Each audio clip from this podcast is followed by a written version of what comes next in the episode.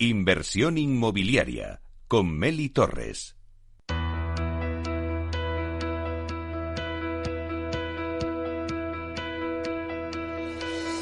Aula de Innovación.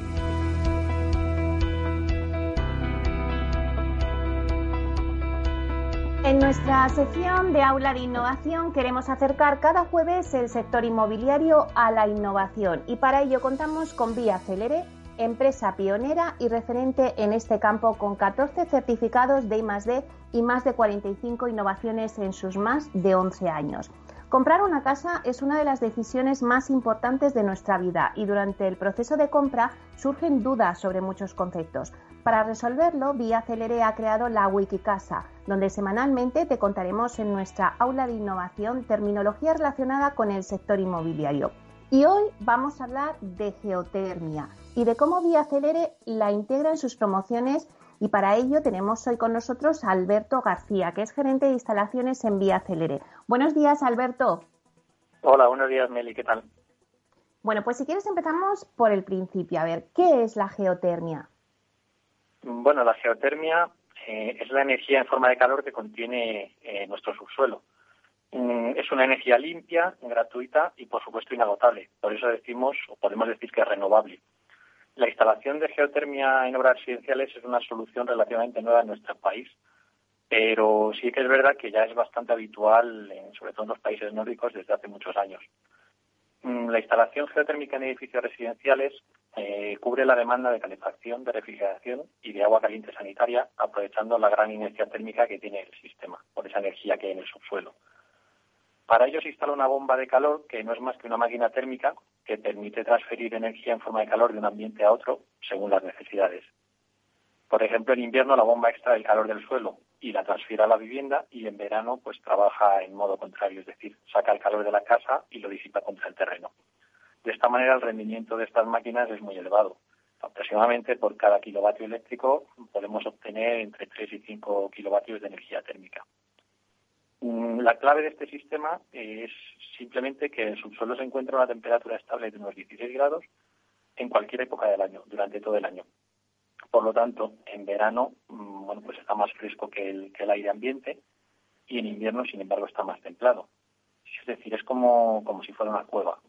Mm, por lo tanto, el rendimiento de la bomba de calor es muy alto porque necesita menos trabajo para realizar esa, esa transferencia de energía. Y en Vía Celere, ¿cómo integráis la geotermia en las promociones? Bueno, en el caso de las viviendas eh, Vía Celere, eh, complementamos la producción geotérmica con un sistema de distribución de calefacción y refrigeración mediante suelo radiante refrescante con agua. Esta solución requiere unas temperaturas de impulsión muy bajas, en invierno para calefactar pues entre 40 y 45 grados y en verano entre 18 y 20 grados. Por lo tanto, el sistema es todavía más eficiente. Eh, si todo esto lo reforzamos en nuestras promociones, que lo solemos montar con sistemas de ventilación doble flujo con recuperación de calor y envolventes con gran aislamiento térmico, conseguimos la mejor calificación energética, es decir, la, famosa letra A que conocemos. Mm, este sistema de ventilación doble flujo nos garantiza una perfecta calidad del aire interior y nos permite recuperar el calor del aire extraído. Entonces, mm, bueno, ya no hace falta abrir las ventanas como se hacía tradicionalmente. De esta forma, pues no nos entra ni polvo, ni ruido, ni olores de la calle y además este aire que nos entra de la calle nos entra ya temperado. Seguro que muchos oyentes están preguntando qué ventajas tiene la geotermia respecto a un sistema tradicional, bien con gas natural y aire acondicionado. Mm. La verdad es que las, eh, las ventajas son, son bastantes eh, respecto a la función, digamos, tradicional de gas y aire acondicionado. En primer lugar, eh, con el suelo radiante que he comentado antes, la distribución de frío y de calor mm, al hacerse por el suelo es mucho más uniforme y mucho más confortable porque toda la superficie del suelo es, el emisor y por lo tanto no se hace solo de manera puntual. Además, como no existen radiadores, pues no se dificulta el amueblamiento, ni se consume superficie, ni, hay polvo, ni, ni suciedad que siempre se acumula en los radiadores.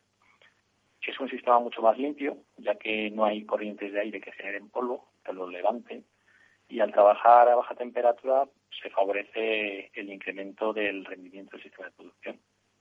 Además, como son sistemas centralizados con medición individual, pues cada usuario o cada vecino simplemente paga por lo que consume, ni más ni menos. Por otro lado, no hace falta ni caldera ni acometida de gas, por lo tanto nos estamos ahorrando un suministro y una factura mensual. Y en el caso de calderas individuales, pues nos estamos ahorrando un espacio en, las terrazas o en los tendederos. Perdón, las cocinas o los tendederos, quiero decir. Y por último, bueno, pues no hace falta instalar paneles solares porque, como ya hemos dicho, la geotermia es una energía no renovable, perdón, renovable, por lo tanto es un mantenimiento menos. Y ya para terminar, Alberto, ¿nos podrías nombrar como ejemplo algunas de las promociones en Vía Celere donde incorporáis este sistema de geotermia? Sí, la verdad es que en Vía Celere ya llevamos unas cuantas promociones hechas con este sistema.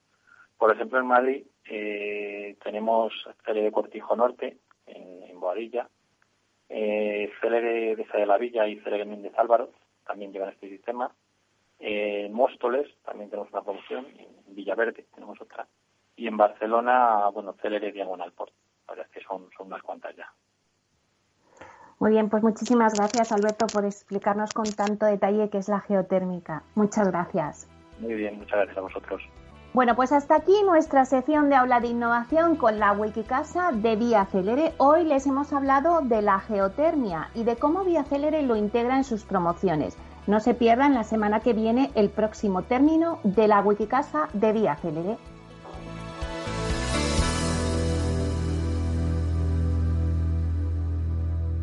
Inversión inmobiliaria con Meli Torres.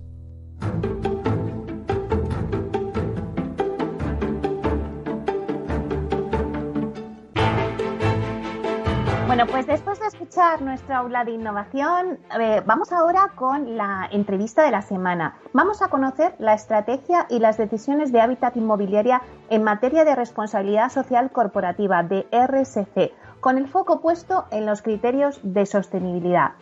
Buscar un enfoque sostenible hace que se abarquen todos los ámbitos, ya que en la RSC se vinculan las empresas, las personas, y el planeta, conformando tres dimensiones inseparables y necesarias para construir lo que será la ciudad del futuro. Y así lo ve Juan Antonio Luque, que es director de calidad, medio ambiente y prevención de riesgos laborales de Hábitat Inmobiliaria, que hoy tenemos el placer de contar con él en inversión inmobiliaria para que nos cuente la estrategia y los planes que está siguiendo la compañía en RSC. Buenos días, Juan Antonio. Muy buenos días, ¿qué tal? Bueno, pues un placer tenerte aquí con nosotros para que nos cuentes, pues, cuál es el compromiso de Habitat en responsabilidad social corporativa, lo que llamamos RSC. Eh, pues mira, me alegro mucho además que utilices la palabra compromiso, porque en el fondo la RSC en, para las empresas es un compromiso, es un compromiso que tenemos con el planeta, con la sociedad y con las personas. Y al final en Habitat, esto que es así como muy genérico, eh, se traduce eh, o se baja al terreno en como tres grandes patas, tres grandes vertientes. Por un lado, la parte de sostenibilidad, ¿no? Una parte fundamental y muy importante. Eh, la otra pata sería la de buen gobierno, todo aquello que tiene que ver pues con, con la ética, con la integridad, con la transparencia, con la observancia y el cumplimiento legal y una tercera pata que tiene que ver con una vertiente social, ya con el entorno donde desarrollamos nuestras promociones, con la sociedad en la que está situado ese entorno, con las personas, con nuestros propios empleados. Esas diríamos que son las tres patas en las que la RSC en hábitat se bajan al terreno, ¿no? Y luego siempre tenemos un paraguas que nos guía o dos paraguas que nos guían que son siempre los pues los 10 principios del Pacto Mundial y los 17 objetivos de desarrollo sostenible de, de las Naciones Unidas, ¿no? que marcan siempre pues un poco la hoja de ruta a todas las empresas, ¿no? Y ese sería un poco a grandes rasgos las las, las líneas de actuación o las vertientes de actuación que tenemos en marcha. Bueno, pues si te parece, mm, vamos a ver estas tres patas, vamos a desglosarlas un poco y que nos cuentes, por ejemplo, en materia de sostenibilidad, ¿qué acciones habéis puesto en marcha en la compañía?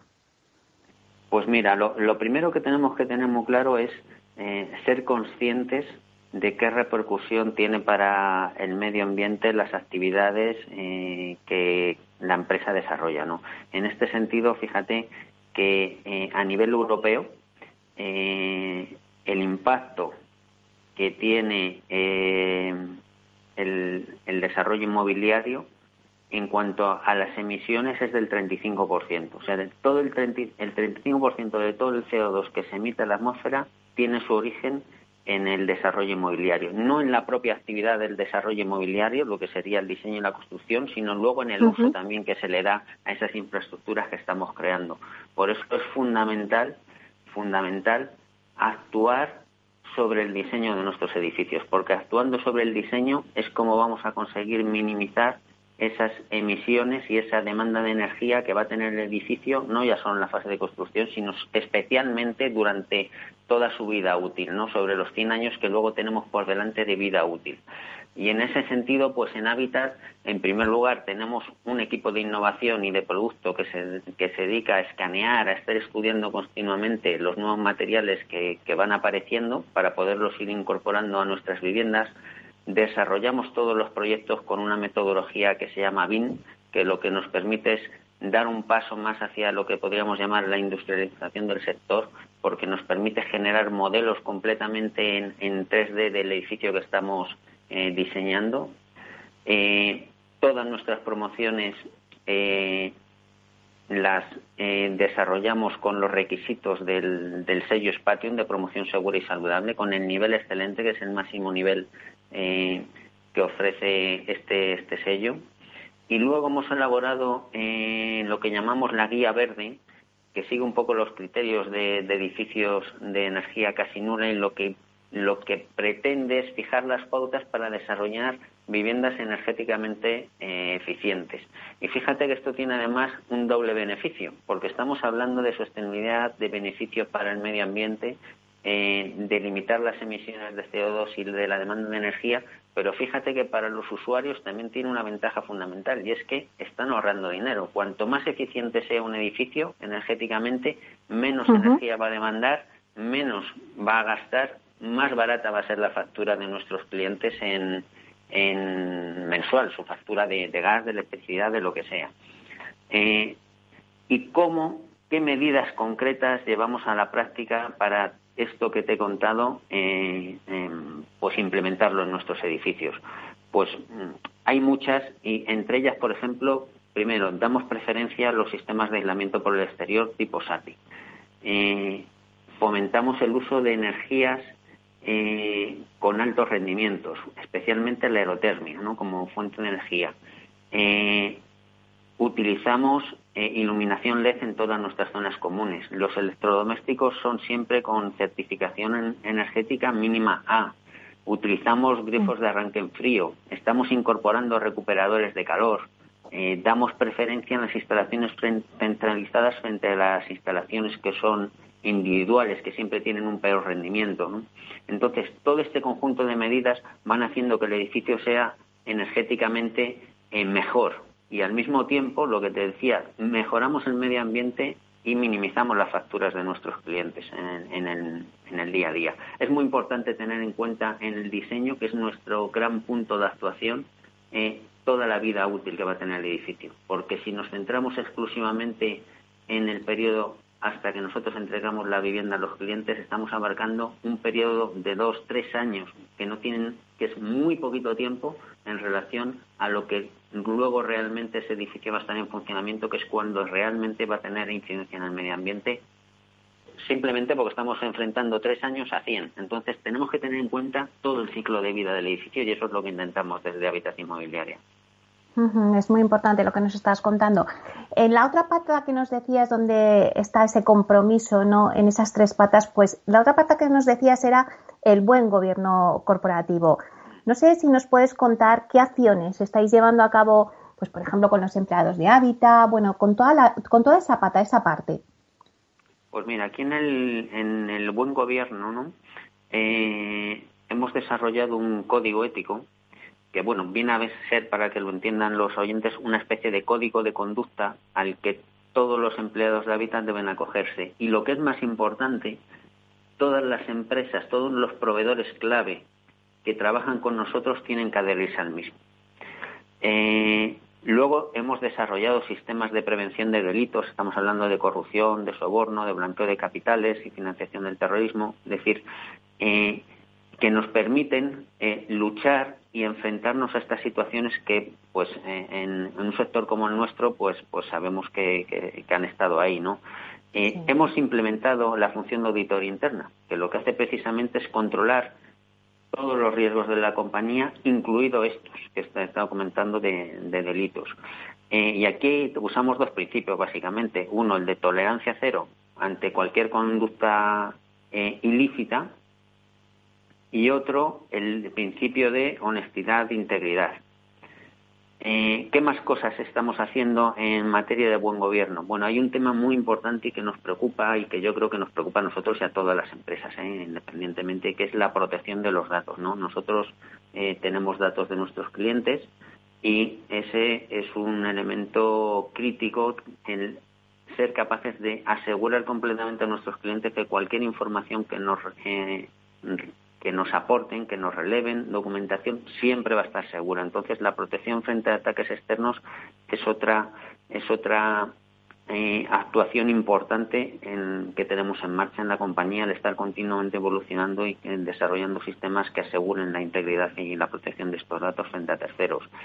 Hemos implementado un canal de denuncias también, que lo podéis ver en la página web, donde eh, cualquier persona, ya sea empleado de la empresa, cliente, eh, colaborador o persona que pasa por la calle puede eh, introducir cualquier denuncia relacionada con cualquiera de estos aspectos que hemos estado comentando y es gestionada directamente por el área de auditoría interna de la compañía y siempre se responde.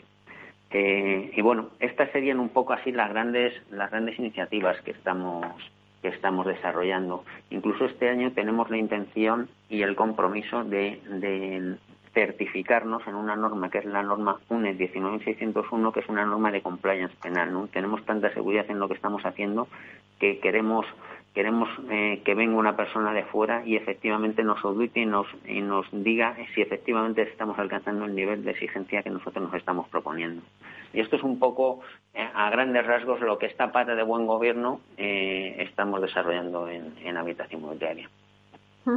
Y también la otra pata, la, la pata de, de, la parte social, ¿no?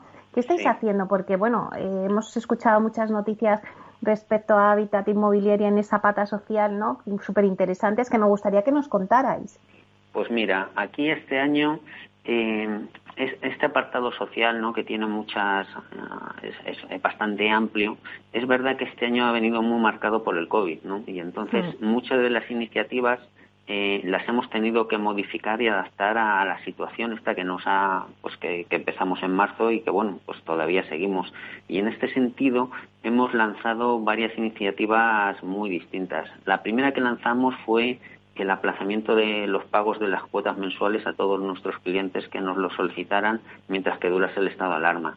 No queríamos eh, ayudarles en caso de que tuviesen necesidad de que sus trabajos pues los hubiesen perdido, simplemente estuviesen sometidos a algún ERTE, a no tener que preocuparse por el pago de esas cuotas mensuales. Esta fue una iniciativa que además desarrollamos junto a otras grandes promotoras inmobiliarias del país. Luego eh, hicimos un descuento, un descuento que por cierto sigue en vigor y lo vamos a mantener hasta al menos eh, final de año, a todas las personas que, que forman parte pues del personal sanitario o militar o de los miembros de fuerzas de cuerpos de seguridad del Estado. Aquí les hacemos un descuento a todas estas personas de 3.000 euros en cualquiera de nuestras viviendas. Y, es una forma de, agradecerles pues el esfuerzo que han estado haciendo, que lo siguen haciendo, pero que fue especialmente crítico durante los primeros meses de la primera ola ¿no? que tuvimos en la pandemia. Y luego aquí también eh, quisimos participar con una iniciativa que lanzó Cruz Roja, que se llama Plan Cruz Roja Responde, y que fue una iniciativa especialmente desarrollada para atender a las personas que estaban en situación de, de vulnerabilidad frente al COVID, ¿no? Y entonces aquí hicimos una aportación de, de 15.000 euros destinada dentro de este programa Cruz Roja tiene distintas líneas de actuación, ¿no? Entonces nosotros quisimos hacer nuestra aportación para las eh, para las personas mayores, ¿no? Que bueno, pues al final han sido eh, los grandes perdedores, ¿no? De, esta situación que hemos vivido y queríamos que nuestra donación fuese fuese para ellos. Y luego también, pues nos ha permitido este este mm, pandemia nos ha nos ha permitido detectar nuevas necesidades en, en los clientes, ¿no? y en ese sentido, pues no necesidades a nivel de diseño de las viviendas. Y en ese sentido hemos lanzado una nueva línea de diseño que hemos llamado Cohabit 2.0 y, y que lo que eh, o que va enfocada fundamentalmente a tres grandes cosas. Una, luminosidad. Dos, que las terrazas sean vivideras, es decir, tenemos que pensar que una terraza no es un pasillo, sino que tiene que ser un espacio donde las personas puedan estar, puedan sentarse, puedan ubicar una mesa y disfrutarla. Y un tercer aspecto también importante es las cocinas. Tenemos que conseguir que las cocinas efectivamente sean habitables, es decir, que uno se pueda sentar a comer. Fíjate cuántos pisos vemos que las, las cocinas son meros pasillos donde son completamente inhabitables, sirven para lo que sirven, que es cocinar y punto. ¿no? Entonces, ese fue un aspecto también importante, unas lecciones aprendidas ¿no? de la pandemia que nos enfocaron. Y luego, en materia social, más allá de las actuaciones concretas que hemos tenido este año por, por, por la irrupción del COVID, pues siempre eh, mantenemos eh, varias actuaciones que nos parecen fundamentales. Una, estar presentes en, en todo tipo de foros que nos permitan el intercambio y la difusión del conocimiento. Nos parece fundamental intercambiar conocimiento con, con otros colectivos o con otras empresas, con otros profesionales del sector.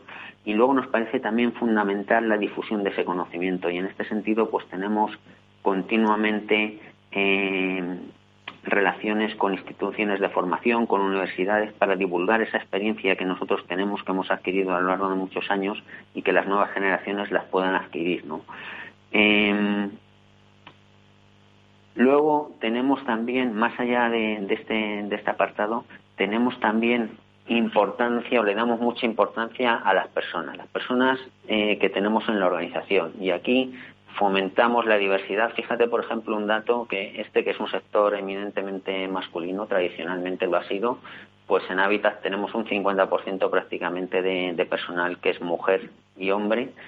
Otro dato muy importante es eh, la edad, ¿no? ¿no? No poner limitaciones cuando uno va a contratar unas personas, que cualquier persona capacitada para el puesto tenga las mismas eh, posibilidades de obtenerlo independientemente de su edad. Si tú te paseas por cualquier oficina de hábitat, verás que hay una mezcla importante de personas que tienen más edad y de personas que son más jóvenes. Le damos mucha importancia. Continuamente estamos mejorando los beneficios de nuestros trabajadores. Eh, este año, en este sentido, pues hemos incorporado un plan de retribución flexible, hemos eh, desarrollado un seguro de vida personal para cada persona, para cada trabajador bueno, vamos avanzando en esa línea de, de, mejorar los beneficios que año a año tienen nuestros trabajadores.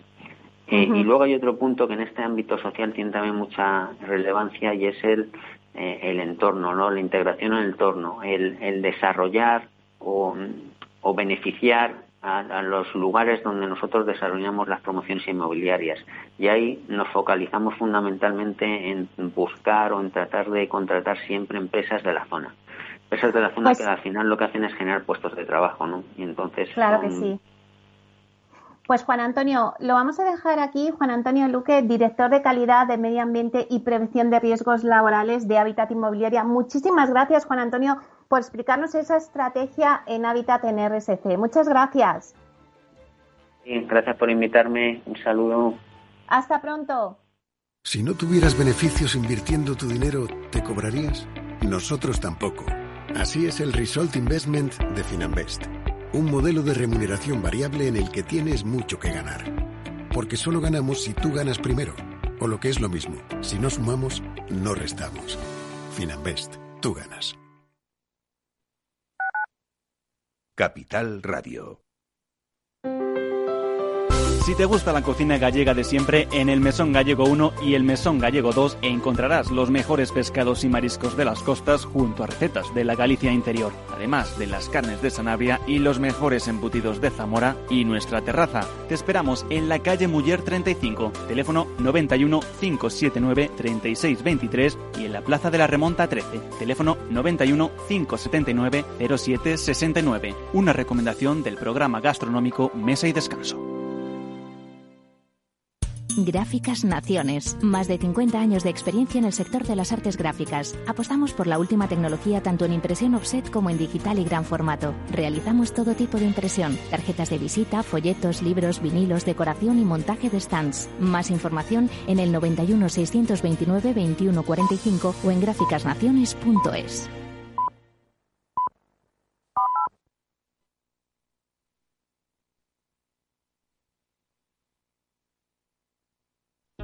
Capital Radio existe para ayudar a las personas a formarse y conocer la verdad de la economía. Los valores que Capital Radio defiende son la verdad, la libertad y la responsabilidad. Capital Radio es una empresa independiente que no se identifica con ideologías políticas. Capital Radio está aquí para ayudar a las empresas a comunicar cómo crean valor. Capital Radio apuesta por empresas sostenibles, transparentes y comprometidas con la sociedad. ¿Y tú? ¿También quieres trabajar por un mundo mejor? Aquí tienes tu sintonía. Capital Radio, con la gente que aporta y no se aparta.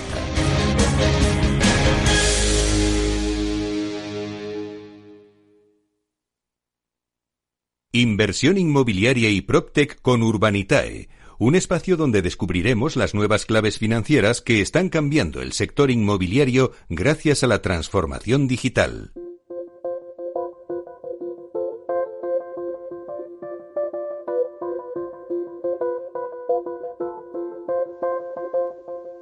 Bueno, pues en nuestro espacio de inversión inmobiliaria y PropTech con Urbanitae vamos a daros las nuevas claves financieras que están cambiando el sector inmobiliario gracias a esta transformación digital. ¿Y quién mejor para contarnos pues, qué se está cociendo en este sector que Diego Bestar, que es consejero delegado y fundador de Urbanitae, la plataforma de financiación participativa autorizada para operar en el sector Proctec por la CNMV y que se ha posicionado como la plataforma de crowdfunding inmobiliario más valorada de Europa. Buenos días, Diego. Meli, buenos días. Encantado de estar aquí con vosotros. Bueno, pues a ver, nuestro chico PropTech, como te vamos a llamar, Diego, cuéntanos qué se cuece en el sector PropTech. Pues sí, la verdad es que, a ver, la, intención de, que hablemos estas semanas es sobre todo mantener al, público y al, oyente pues al día de lo que se está moviendo en el, en el mundo inmobiliario, ¿no? Que la verdad es que no es poco y, hablar del sector del sector PropTech, ¿no? Eh, de todas las nuevas iniciativas, eh, de lo que de lo que va saliendo todas las semanas que, bueno estamos teniendo muy buenas noticias últimamente en el sector y, todo apunta a que a que va a ir en crecimiento en los próximos años o sea que, bueno la intención es eso contar de semana a semana eh, todas las nuevas las nuevas novedades que vayan saliendo y Diego, eh, ahora que nos hacías este avance, pero vamos a ver, ¿cómo ven las Proctec el sector, el mercado? ¿Se ve como una oportunidad?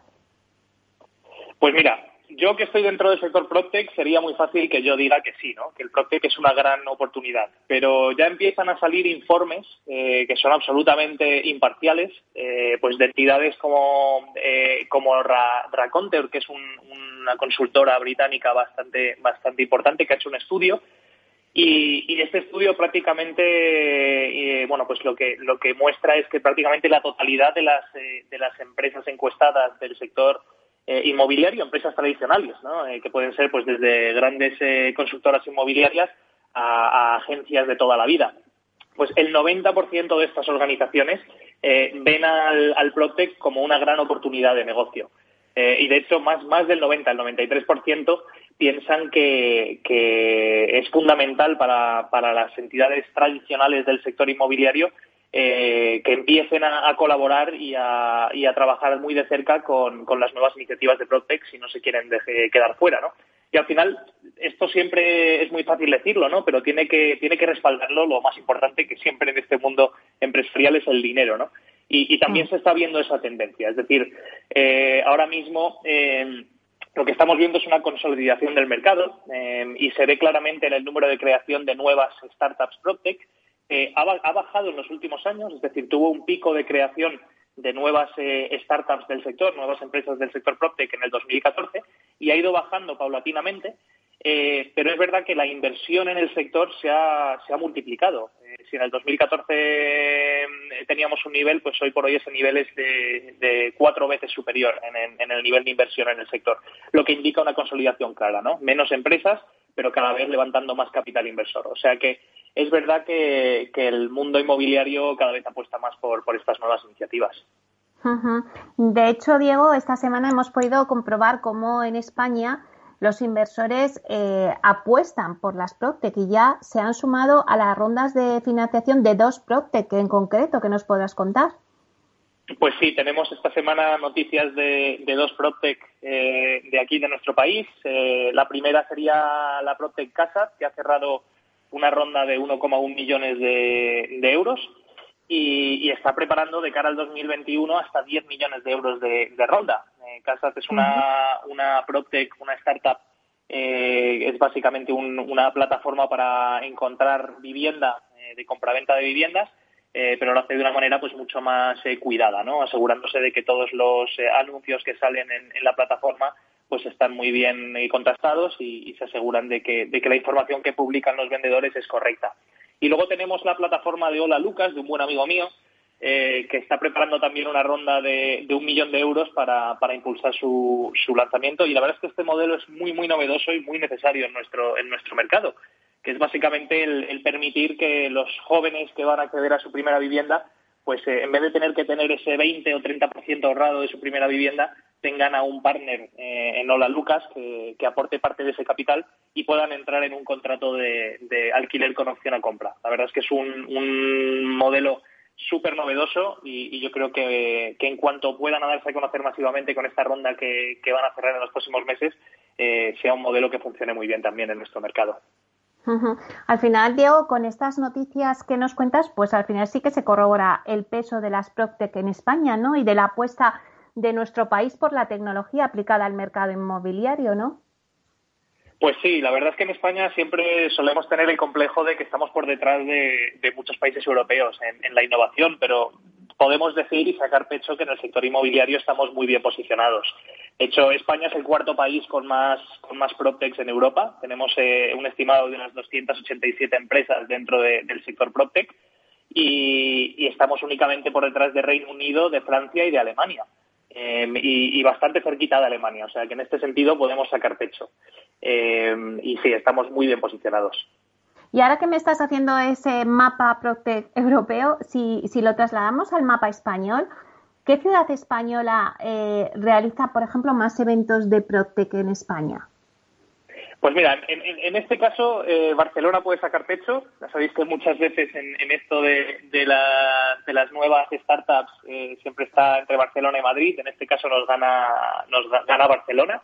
Eh, Barcelona, de hecho, tiene de las 287 empresas ProTech que tenemos en España, 101 de ellas están en, en, Barcelona y seguida de Madrid, que serían 94, o sea que están ahí, ahí muy cerquita pero a nivel de eventos, pues también los eventos eh, del sector Protect son muy importantes, ¿no? Eh, hablamos de, que han habido alrededor de un 93 eventos el año pasado con un impacto económico eh, que supera los 100 millones de euros. Por, este número de eventos. Barcelona sigue siendo la, primera con, con, esos 93 eventos y luego en Madrid con, con unos cuantos menos. Bueno, pues la verdad es que son cifras muy interesantes y la verdad es que reveladores del potencial de este mercado. Pero si eh, nos vamos a vuestro caso, precisamente además esta semana habéis conseguido unas cifras récord con un proyecto inmobiliario financiado a través de vuestra plataforma. Cuéntanos, Diego. Pues Meli, la verdad es que ha sido, a ver, nosotros siempre somos positivos por naturaleza, eh, pero ha superado todas nuestras expectativas. Eh, para los que no nos conocen, Urbanitae es una plataforma de crowdfunding inmobiliario y levantamos capital entre muchos inversores para invertir en, en proyectos inmobiliarios profesionales. Y esta semana, como, como comentas, subimos un proyecto a la plataforma a financiarse eh, a las 2 de la tarde y en 11 minutos habíamos, habíamos cubierto el ticket entero de financiación esto la verdad es que habíamos tenido otros proyectos que se habían financiado en unas cuantas horas, pero fue literalmente 11 minutos. Eh, levantamos 250.000 euros y hubo muchísimos inversores que se quedaron con, las ganas de poder invertir eh, porque no llegaron a tiempo. O sea que el apetito por nuestro sector, por el sector inmobiliario y, bueno, pues la, confianza en plataformas de, de PropTech y tecnológicas como Urbanitae están demostrándose pues muy elevados, ¿no? Ambos. Pero en concreto, ¿qué se financiaba? ¿Qué financiabais en esta operación? Pues mira, en, este, en esta operación financiábamos con un promotor con el que ya hemos trabajado con anterioridad, financiábamos la compra de, un local comercial en la zona de Arturo Soria, de aquí de Madrid. Eh, y este promotor lo que hace es encontrar locales comerciales que, son óptimos para, la conversión a locales de trasteros. Entonces, eh, la rentabilidad que, ofrecía el, proyecto era de un 15% en 12 meses eh, y al final pues se financió con, con más de 40 inversores ya te digo, en cuestión de minutos. Y, este promotor, la verdad es que el, modelo de negocio que tiene es muy bueno, eh, pero bueno, en Urbanitae tenemos un montón de, distintas tipologías de proyectos eh, y bueno, la verdad es que está funcionando, está funcionando muy bien últimamente en, los últimos meses. Y cuéntanos un poco, digo, a ver, ¿cómo, ¿en qué se basa la operación? ¿En un préstamo eh, a tipo fijo? Sí, en este caso le damos un préstamo al promotor a tipo fijo, al 15% de rentabilidad en 12 meses, y el promotor con ese préstamo pues paga parte de la adquisición del local comercial y la obra que tiene que llevar a cabo eh, en, el, propio local para convertirlo trasteros. Lo bueno además de la operación es que ya tenía eh, más del 50% de los trasteros vendidos eh, y bueno, la verdad es que es, una operación muy segura porque tampoco requiere de licencia de obra mayor, con lo cual no hay que esperar a los plazos administrativos de, consecución de las licencias y, puede empezar la construcción desde el minuto uno. Em, y bueno, la verdad es que el plazo corto de 12 meses, unido a, la rentabilidad que, ofrece el proyecto, eh, ha, tenido muy buena acogida. Y de cara al promotor, pues la verdad es que encontrar una vía de financiación alternativa que no sea la bancaria, que es la de siempre, pues eh, la verdad es que le, viene muy bien, ¿no? porque nosotros tiene un partner eh, y tiene cientos y cientos de inversores que están encantados de, prestarle el dinero o, de, o de entrar con él en las operaciones para, poder rentabilizarse. O sea que eh, está funcionando muy bien con este promotor y luego también hemos hecho pues, proyectos eh, con, promotores de la talla de Gestilar, ¿no? Eh, como un proyecto que hicimos en Pozuelo de con este verano. Así que cada vez más la, financiación alternativa a través de, plataformas como Urbanitae gana, gana, gana en credibilidad y en viabilidad. Diego, seguro que estáis preparando ya pues el siguiente, la siguiente operación de financiación. Ya sé que no nos puedes avanzar, pero, pero seguro que estáis trabajando ya en ella. Cuéntanos algo. sí, tenemos varias cosas eh, en la cocina, como aquel que dice, ¿no? Eh, estamos trabajando en un proyecto en Albacete que la verdad es un proyectazo, ya, ya lo comunicaremos cuando lo tengamos listos. Estamos terminando de cerrar los números con el promotor. Eh, pero es un proyecto con muy poca muy poco riesgo, con todas las viviendas ya vendidas, con licencia de obra y es básicamente pues entrar con el promotor a, financiar la propia obra, ya que el banco, como sabemos, está está muy selectivo y muy muy bueno, restringiendo mucho el crédito, ¿no? Para, para todo lo que es obra obra nueva. Eh, y la verdad es que este es un proyecto con muy poco riesgo, una rentabilidad excelente y, probablemente va, a financiarse muy rápido, ¿no? como, como el último que hicimos. Y luego estamos trabajando con un promotor de primera línea, eh, que no podemos comunicar ni anunciar todavía, pero estamos trabajando con una empresa promotora que conocemos, cualquiera que conozca el mundo inmobiliario en España los conoce perfectamente. Y, es una línea de financiación súper novedosa que espero poder eh, comentar contigo la próxima vez que hablemos eh, pero, pero bueno, estamos trabajando en él y, deseando poder comunicarlo. Bueno, pues estamos deseando ya que nos cuentes más noticias, así que te esperamos la próxima semana aquí en nuestra sección Inversión Inmobiliaria y Proctec. Muchísimas gracias, Diego. Meli, gracias a ti. Buena semana. Muchas gracias. Diego Bestar, consejero delegado y fundador de Urbanitae.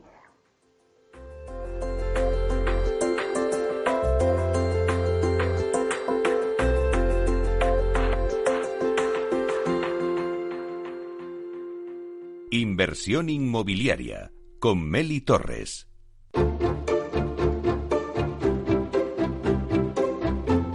Es el momento del análisis. Bueno, pues ahora vamos con nuestro análisis de mercado y este va enfocado en las residencias de la tercera edad. La esperanza de vida en España se ha incrementado notablemente al mismo tiempo que se ha reducido la natalidad produciendo un envejecimiento de la población. Actualmente, el 19% de la población tiene más de 64 años. A partir de esa edad, la esperanza de vida media es de 22 años, pero solo un 53% de ese tiempo es en condiciones saludables, es decir, vivimos más, pero el aumento de la longevidad tiene asociado un deterioro que requiere de unos cuidados específicos. La Federación Empresarial de la Dependencia, eh, la FED, presentó el informe Radiografía del sector de las residencias para la tercera edad en España, elaborado por la consultora PricewaterhouseCoopers, donde apuntaba que, de acuerdo con las estimaciones del INE, del Instituto Nacional de Estadística, de continuar esta tendencia, en 2050 pasaremos de 9 a 16 millones de personas mayores de 64 años en España, aproximadamente un tercio de la población, lo que nos situaría como el cuarto país más envejecido de la Unión Europea. Bien, pues para analizar este sector, hoy contamos con Ignacio Fernández Cid, que es presidente de la eh, Federación Empresarial de la Dependencia. Buenos días, Ignacio. Muy buenos días. Bueno, pues un placer, Ignacio, tenerte con nosotros aquí en Inversión Inmobiliaria para analizar este sector. Te quería preguntar lo primero, Ignacio, ¿qué significa ser el cuarto país más envejecido de la Unión Europea? Eh, buenos días, yo también encantado de estar en, su programa.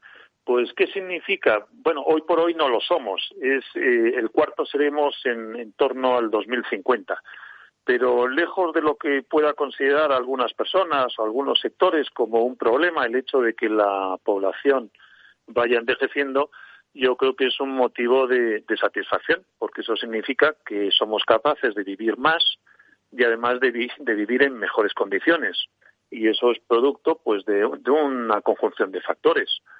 Pues eh, la ciencia, la medicina, pero también la vida saludable, la alimentación, el ejercicio que hacemos, eh, nuestro clima, en fin, nuestra forma de entender la vida, ¿no? Y entonces yo creo que eso es un gran motivo de satisfacción. Y además, esa satisfacción, ese hecho de que estamos eh, ante un envejecimiento progresivo de la, de la sociedad, pues también hay que verlo en términos de oportunidad. ¿Oportunidad de qué?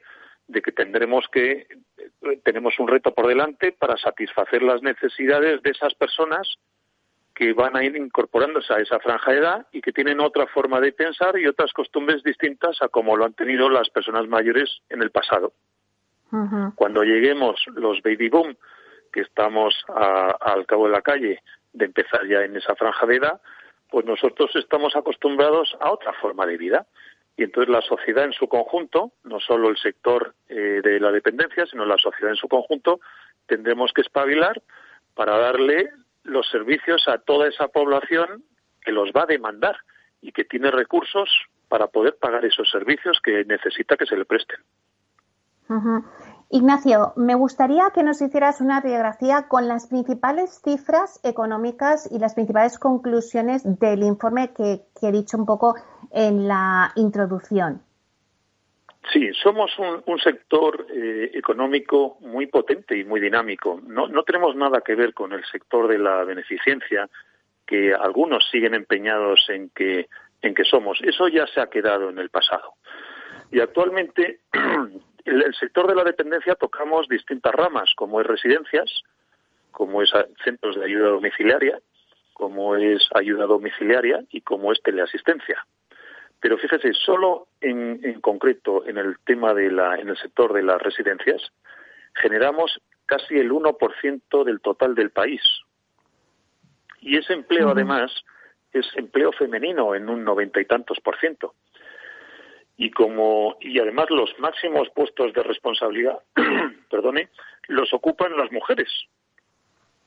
Pero además ese sector que es tan este sector que es tan dinámico y tan económico mueve mucho dinero. Cada cada euro que se factura en dependencia genera 0,7 euros adicionales y viene por los impactos directos y los inducidos.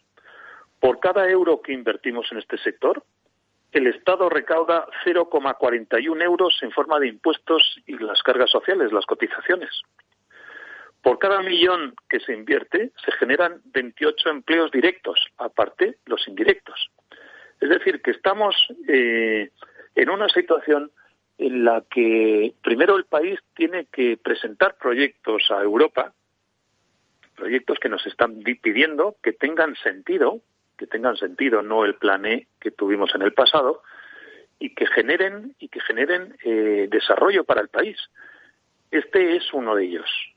Genera inversión, genera creación de empleo y genera mucho impuesto que se recauda por parte del Estado para, para contribuir a, a menguar el déficit público en el que vamos a estar actualmente. Y cuando hablamos de esas cifras en 2050, de que España necesitará alrededor de 785.000 plazas residenciales, el doble de las existentes en 2018, bueno, pues se habla de esa colaboración público-privada, pero precisamente hoy es noticia ¿no? que la FED consideraba insuficiente el presupuesto de 600 millones de euros que ha aprobado eh, el Gobierno para reforzar el sistema de dependencia. Sí, eso es siguiendo, es unos cálculos muy muy simples, es siguiendo las recomendaciones que nos hace la Organización Mundial de la Salud, por el cual establece que eh, se, debe, eh, se debe tener un ratio de 5%, es decir, por cada 100 personas mayores de 64 años tienen que tener a su disposición cinco plazas residenciales. En España actualmente estamos en el 4,4%. Por lo que entonces eso significa que somos deficitarios en muchas plazas. Entonces, lo primero que decimos es, oiga, eh, la colaboración eh, público-privado en este sector siempre ha sido un modelo un modelo de éxito que ha traído unos resultados espectaculares. Entonces proponemos al gobierno actual que sigamos en esa línea. Como decía antes, ante este reto que tenemos por delante de presentar proyectos que tengan sentido y que nos permitan captar esos 140.000 millones que nos han prometido en Europa vía mm. eh, préstamos unos y vía subvención otros, pues lo que estamos es proponiendo esto. Pero con ese 5% de recomendación, si lo decimos, si lo eh, proyectamos a lo largo de 30 años, hasta el 2050, eso significará que somos deficitarios en cerca de 400.000 plazas. 400.000 plazas son muchísimas plazas y además son proyectos plurianuales. Estos proyectos no se pueden improvisar de un día para otro, porque construir toda esa infraestructura nos lleva muchos años. Entonces, o lo planteamos con seriedad y con rigor, o si no, llegaremos eh, tarde como lamentablemente suele pasar, que llegamos tarde. Estas, ocho, estas 400.000 plazas generarían una inversión entre 24.000 y 35.000 millones, que eso es mucho dinero. Hmm. Y se generaría cerca entre 150 y 200 mil puestos de trabajo, que son muchos puestos de trabajo. Y lo que estamos es advirtiendo, oiga, que tenemos un reto por delante. Esto no es un problema. Esto es una magnífica noticia y ahora lo que tendríamos que ver es, ¿somos capaces de desarrollar esto? Entonces el sector de la dependencia le dice al gobierno, somos capaces, pero valoremos bien las cosas. El plan de choque que acaba de presentar hace un par de semanas el, plan de gobierno, consideramos que es insuficiente. Porque dotar de 600 millones adicionales al presupuesto de atención a la dependencia es claramente insuficiente. Entonces lo que le estamos diciendo es, oiga, estudiemos bien las cifras, doten de más presupuesto porque la, la, necesidad existe y es actual y la siguiente se va a ir produciendo porque es seguir las indicaciones que nos da un organismo eh, internacional como la como es la OMS. Y ahora lo único que pedimos y los empresarios que estamos dispuestos a hacer esas inversiones es que se cree un marco estable y un marco claro y que permita el, hacer ese tipo de inversiones con esas con esas cantidades tan enormes. Luego, si hay esa falta de 400.000 plazas, esto quiere decir que el sector inmobiliario tiene una oportunidad en las residencias para la tercera edad. Lo tendrá el sector inmobiliario, sin duda, y lo tendrá el sector de los equipamientos, de los, de la del mobiliario, de la maquinaria, mm. y lo tendrá los sectores de la alimentación, porque después a esas personas hay que darles de comer, y lo tendrá el sector textil, y lo, y lo tendrá mucho, y por supuesto el empleo que estábamos comentando porque al final es que nosotros somos como domicilios, como casas, pero enormes, que consumimos hmm. cantidades ingentes de cosas todos los días. O sea que fíjese si hay oportunidad de desarrollo para todo el país, para muchísimos sectores. Claro que sí. La epidemia del coronavirus ha golpeado muy especialmente a las personas mayores y entre ellas aquellos que viven en residencias para mayores. ¿Cuáles serían las propuestas de mejora desde el sector ante la emergencia sanitaria? Muy rápidamente. Ignacio. Pues sí, sí, yo creo que básicamente, ¿por qué llegamos a esto? Porque nos consideran indebidamente desde el Ministerio de Sanidad como espacios sanitarios. Primer error. ¿Qué, debiéramos, mm. ¿qué se debiera hacer? Pues no podemos estar que de hospitales pasamos a residencias. Deberá haber un estadio intermedio, hospitales de media y larga estancia que se dediquen a este tipo de patologías.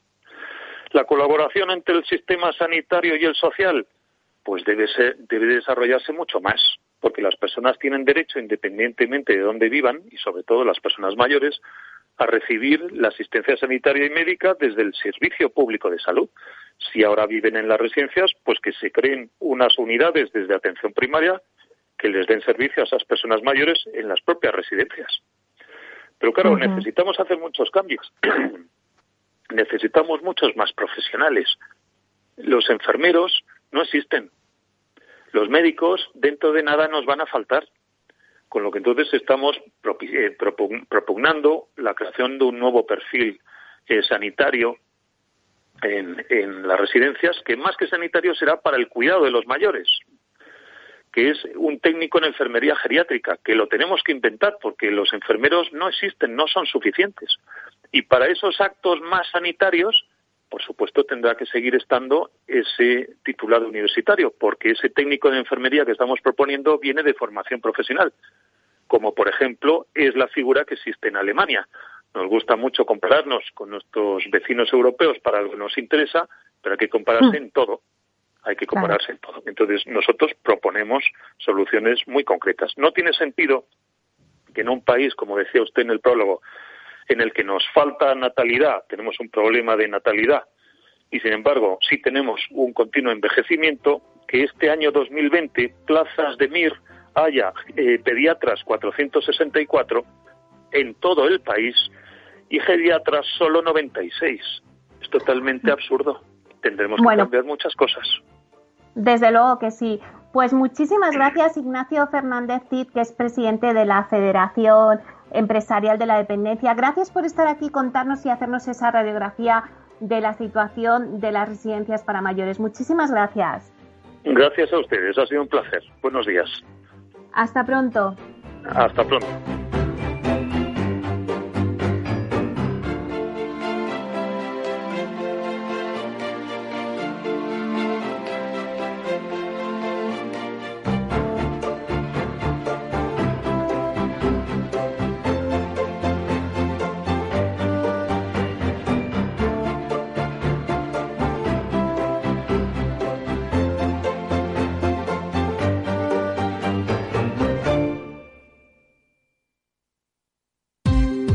Ya no estamos en la era de la información, estamos en la era de la gestión de los datos y de la inteligencia artificial. El tratamiento inteligente de estos datos proporciona un valor enorme a las empresas en sus procesos de negocio. En Piper Lab ayudamos a nuestros clientes a tomar decisiones de negocio basadas en datos. Escúchanos todos los lunes a las 10 y media de la mañana en el espacio de Big Data de Capital, la Bolsa y la Vida. Capital Radio Siente la economía. ¿Sabéis una cosa? Este fin de Miradas Viajeras vuelve a viajar. Y lo hacemos a la provincia de Cáceres, un destino de experiencias inolvidables al que siempre se vuelve. Un territorio lleno de sorpresas, cultura, tradiciones, naturaleza y pueblos increíbles que no te puedes perder. En directo y desde la provincia de Cáceres, los próximos sábado 17 y domingo 18 de octubre, te contamos todos los secretos que esconde esta mágica tierra de conquistadores y emperadores. No te olvides, el próximo fin de semana de 10 a 1 de la tarde, miradas viajeras en directo desde la provincia de Cáceres, con Fernando Balmaseda. Engánchate a nuestra onda. Disfruta de la mejor cocina gallega en Montes de Galicia. Todo un clásico moderno en el barrio de Salamanca. Disfruta de la variada dieta atlántica, de las mejores carnes y pescados tratados con respeto y transparencia y regados con una de las mejores bodegas de la zona. En grupo, en familia o en pareja, Montes de Galicia te ofrece el espacio perfecto en cada ocasión. Capital Radio existe para ayudar a las personas a formarse y conocer la verdad de la economía.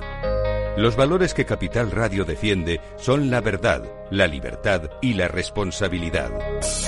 Capital Radio es una empresa independiente que no se identifica con ideologías políticas.